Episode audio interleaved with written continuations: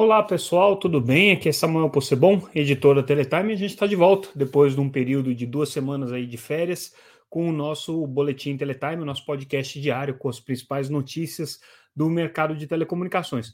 Bom, a gente não vai fazer uma retrospectiva do que aconteceu nesses 15 dias, porque foi muita coisa, então todas as informações estão lá no nosso site www.teletime.com.br. Se vocês estiverem interessados e não tiverem acompanhado o nosso noticiário esses últimos dias, podem recuperar é, pelo nosso site é, as principais informações. Mas algumas coisas até que a gente vai comentar hoje é, tem relação com os fatos aí que se desenvolveram ao longo dessas duas últimas semanas.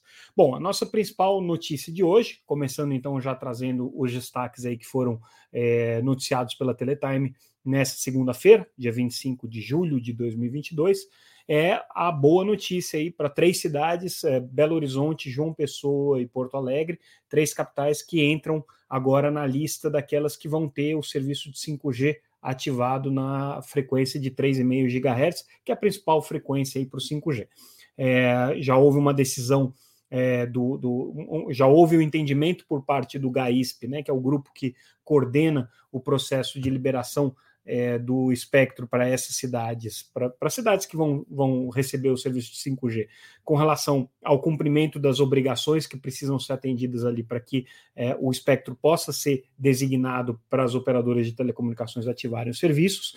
Essa ratificação desse, desse entendimento deve acontecer na próxima quarta-feira e a partir de sexta-feira, dia 29, então, é, as operadoras é, TIM, Claro e Vivo, que são as operadoras do 5G é, em caráter nacional, ficam autorizadas então a operarem é, na cidade de Belo Horizonte, João Pessoa e Porto Alegre, se somando assim a Brasília, que já iniciou as operações. Havia uma expectativa por parte da Anatel de que São Paulo pudesse ser é, a próxima cidade a ser liberada, mas isso não vai acontecer porque é, em São Paulo o processo de liberação da faixa de 3,5 GHz tem se mostrado um pouco mais complexo por conta da quantidade de antenas profissionais de recepção via satélite que precisam ter um filtro instalado.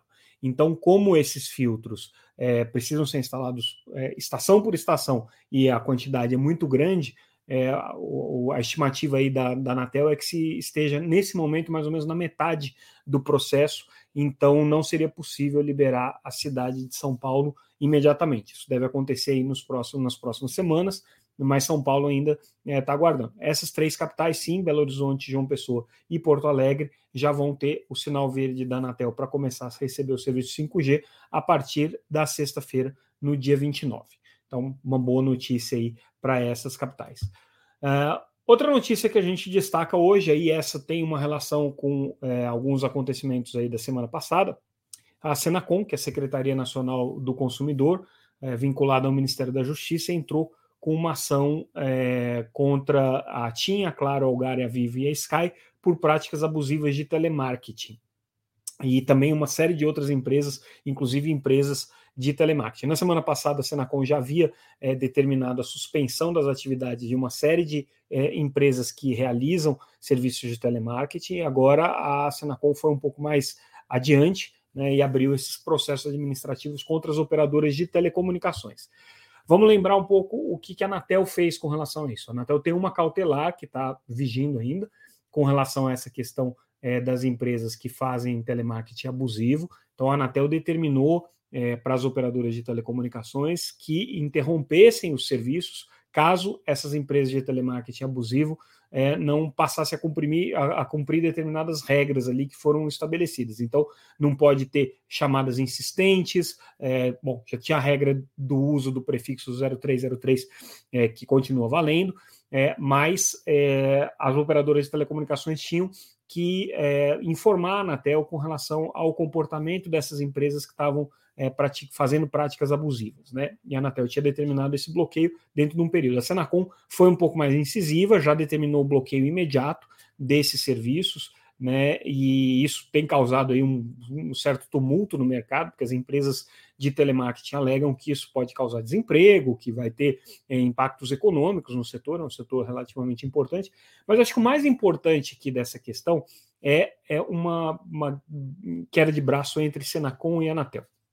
Existe já de muito tempo um certo conflito de interesse entre as atuações dessas duas entidades. A Senacom é a secretaria que cuida da, das questões relacionadas a direitos do consumidor de uma maneira geral, né, em todos os, os, setores, mas a Anatel tem o poder de regular no setor de telecomunicações. E não é a primeira vez que a Anatel e Senacom é, entram em, em é, é, rota de colisão por decisões que são antagônicas em alguns aspectos. Então, a Senacom é mais radical, é, tem o interesse de é, bloquear esse serviço de maneira definitiva, e a Anatel está com uma abordagem um pouco mais é, holística, vamos dizer assim, é, entendendo que existe um impacto para o setor de telecomunicações. Primeiro, é obrigado a vender os serviços para as empresas de telemarketing, então o setor de telecomunicações não pode se negar a oferecer recursos de numeração para empresas de telemarketing. Depois, existe um setor econômico que está todo vinculado aí a esse, a esse segmento de atendimento ao consumidor, de relacionamento com o consumidor, né? É, e existem regras operacionais aí que precisam ser seguidas. Então, a Anatel é um pouco mais cautelosa nesse sentido, apesar de que a cautelar que ela havia é, emitido já era uma cautelar bastante é, dura com relação a essas empresas. E, essa, e a, a Anatel tinha uma abordagem também de tratar esses, essas empresas de telemarketing como consumidores de telecomunicações, e aí implicar a regulação, a atuação dessas empresas como consumidoras de serviços de telecomunicações.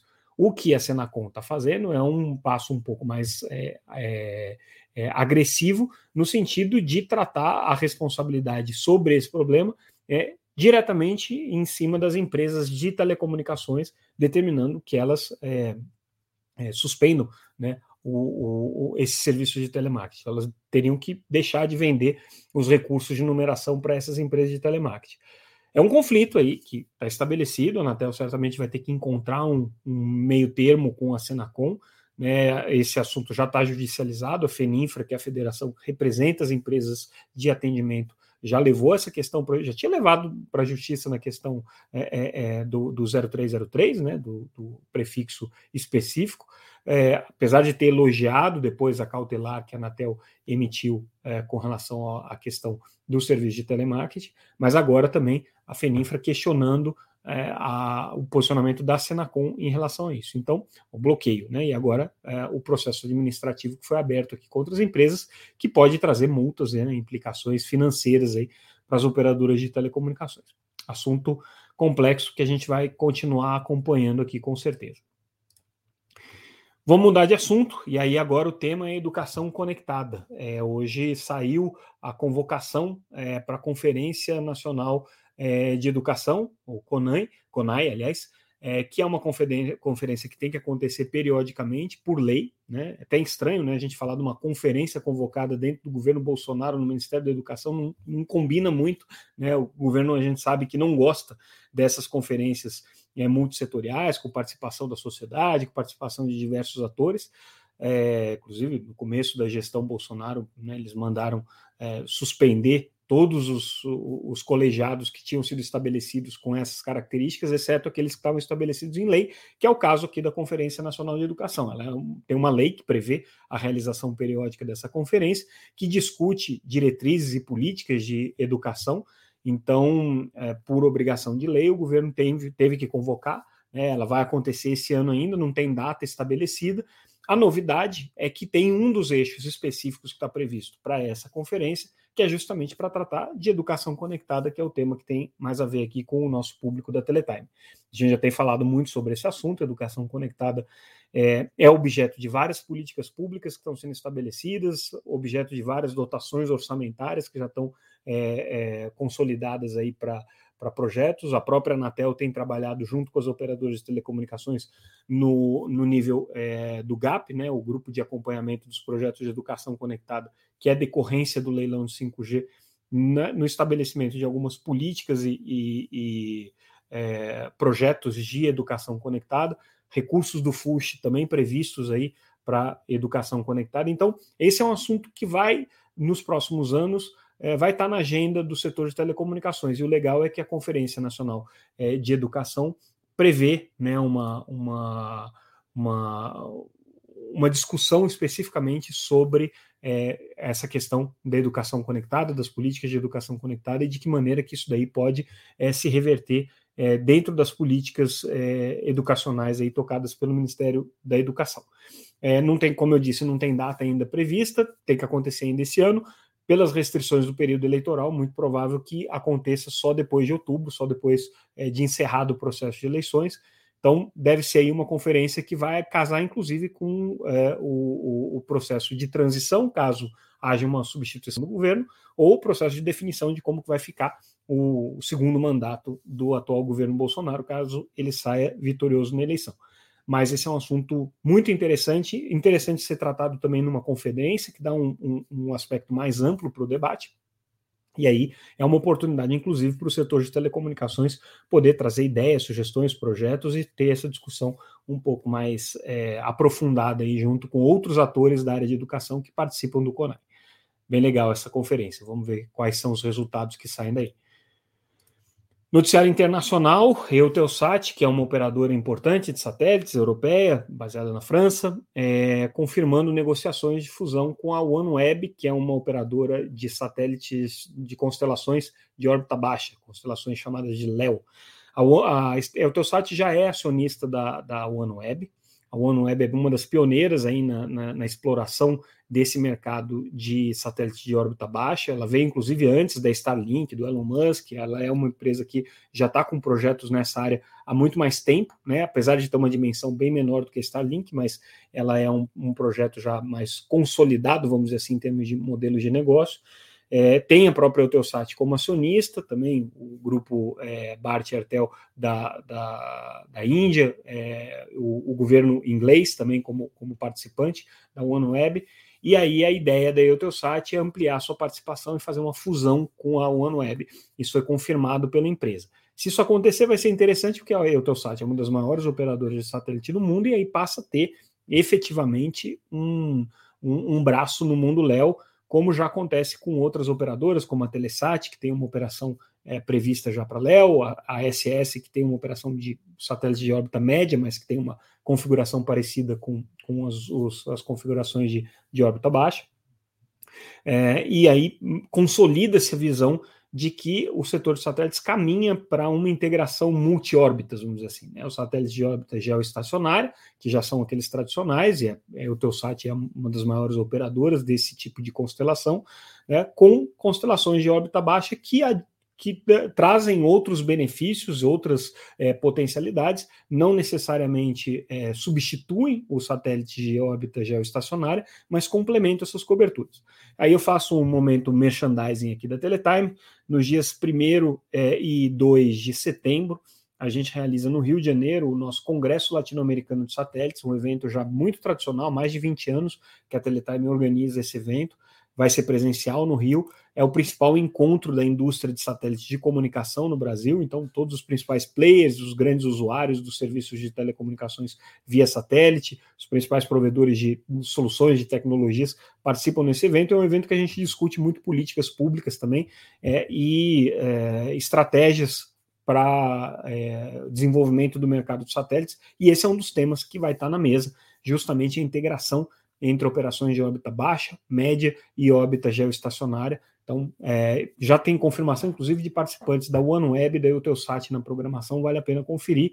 Entra lá no site www.satélitesbrasil.com.br, tem a programação completa e as condições de inscrição. E aí a gente fecha o nosso noticiário de hoje, trazendo aí uma notícia é, de um levantamento feito pela GSA, que é uma associação de fabricantes de equipamentos é, móveis, não confundir com a GSMA, que é a associação de operadores móveis, que também congrega alguns fabricantes, mas nesse caso a GSA ela representa aí as empresas é, fabricantes de handsets, né, de celulares, e eles fizeram um estudo interessante sobre perspectiva de evolução do mercado de terminais fixos para 5G, né, terminais FWA, que hoje se aparecem como uma das possibilidades de negócio para o mercado de 5G, você utilizar a banda larga do 5G como substituto do acesso fixo, né, substituto da fibra. E aí a previsão deles é que esse ano você tenha cerca de 7,6 milhões de terminais FWA instalados no mundo. É pouco, né? Claro, comparando com o volume de é, acessos de fibra que se tem ou de terminais móveis 5G, mas mostra aí um crescimento, uma perspectiva de crescimento.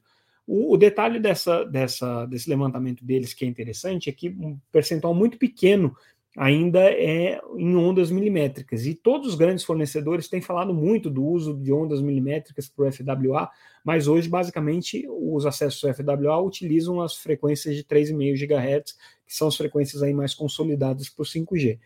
É, ondas milimétricas é uma tendência? Com certeza é mas ainda é um percentual muito pequeno que está crescendo. A gente tem que observar como é que vai ser a resposta de mercado aí desses é, terminais e do, da evolução de entrega desses equipamentos. Mas o que esse estudo da GSA aponta é que existe uma perspectiva sim de aumento da instalação de terminais FWA é, com acesso 5G é, no ano de 2022 e nos próximos anos também. Então fica aí o, o, a, o, o dado importante que a gente vai certamente acompanhar aqui no Brasil. Algumas operadoras já estão, inclusive, dizendo que pretendem instalar os serviços é, de banda larga fixa com rede de 5G. Está tá no roadmap aí de várias das operadoras. Bom, pessoal, é isso. A gente encerra com isso o nosso boletim de hoje. Amanhã a gente volta com mais um Boletim Teletime, nosso podcast diário sobre o mercado de telecomunicações. Se vocês ainda não acompanham a Teletime, entrem lá no site www.teletime.com.br. A gente está lá disponível gratuitamente, podem assinar a nossa newsletter para receber diretamente no seu e-mail, ou também nas redes sociais, é, LinkedIn, é, Facebook, Twitter e Instagram, sempre como arroba Teletime News, a gente está lá disponível. Então é isso. Retomando, retomando aí a semana, né, em ritmo total, estamos aqui acompanhando o mercado de telecomunicações. Agradeço mais uma vez pela audiência de todos vocês. Até a próxima edição. Até mais, pessoal.